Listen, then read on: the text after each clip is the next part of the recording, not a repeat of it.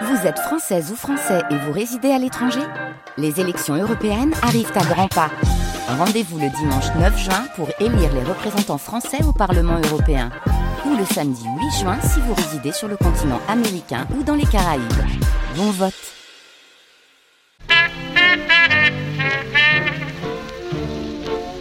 Les Nuits de France Culture. Alban Pénaranda, Mathias Le Gargasson, Antoine Dulster, Hassanem Béchour. Nous sommes ensemble jusqu'à 7 heures du matin.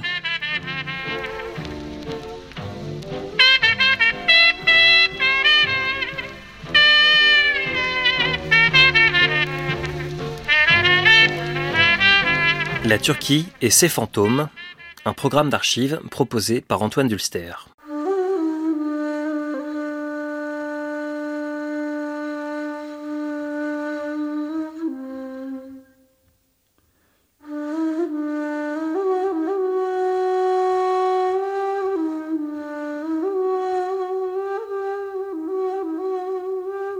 On s'apprête à voter en Turquie ce dimanche 14 mai.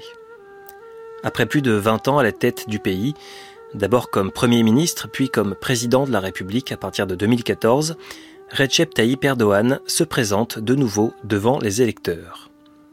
Et il le fait dans un contexte marqué par la conjonction de plusieurs crises. Les suites du terrible tremblement de terre qui a frappé le sud du pays au mois de février, faisant plus de 50 000 morts, L'État est mis en cause pour son impuissance, pour avoir tardé à organiser les secours. L'état de l'économie est aussi un sujet d'inquiétude, avec une inflation record et une devise nationale fragilisée.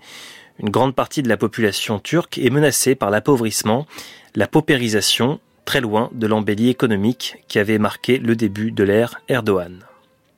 Mais au-delà de ces crises très contemporaines, la démocratie turque est aussi menacée par des dangers d'une autre nature les non-dits, les tabous, les fantômes des épisodes les plus sombres, des épisodes de violence de l'histoire de ce pays.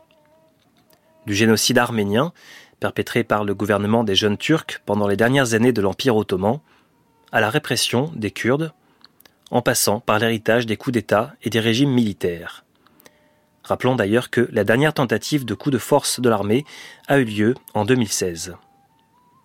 Dans d'autres registres, la société turque a aussi été marquée par des violences plus symboliques. Sur le plan culturel, avec l'occidentalisation du pays à marche forcée menée dans la première moitié du siècle dernier. Sur le plan religieux aussi, sur le plan cultuel, avec les tensions, la longue lutte entre le camp laïque, héritier du kémalisme, et les tenants de l'islam politique. Tous ces épisodes, tous ces phénomènes, ces affrontements, souvent sanglants, ont laissé des traces, et des blessures qui entravent la vie démocratique et bien souvent la possibilité même du débat. Pour tenter de comprendre ces impensés et ces tabous, nous vous proposons une nuit d'archives autour de ces fantômes de l'histoire turque. Une nuit d'archives qui ne prétend évidemment pas être représentative de l'ensemble de la vie politique et sociale de ce pays, ni de la créativité de ses habitants, ni de sa richesse culturelle, ou de ses traditions, ou de son patrimoine. Il y aura sur notre antenne bien d'autres occasions pour donner la parole aux artistes, aux intellectuels, à la société civile de la Turquie. Mais pour l'heure, penchons-nous sur ces fantômes, hérités de l'histoire souvent tragique de la Turquie depuis le début du XXe siècle. La Turquie et ses fantômes, c'est tout de suite et jusqu'à 7 heures du matin sur France Culture.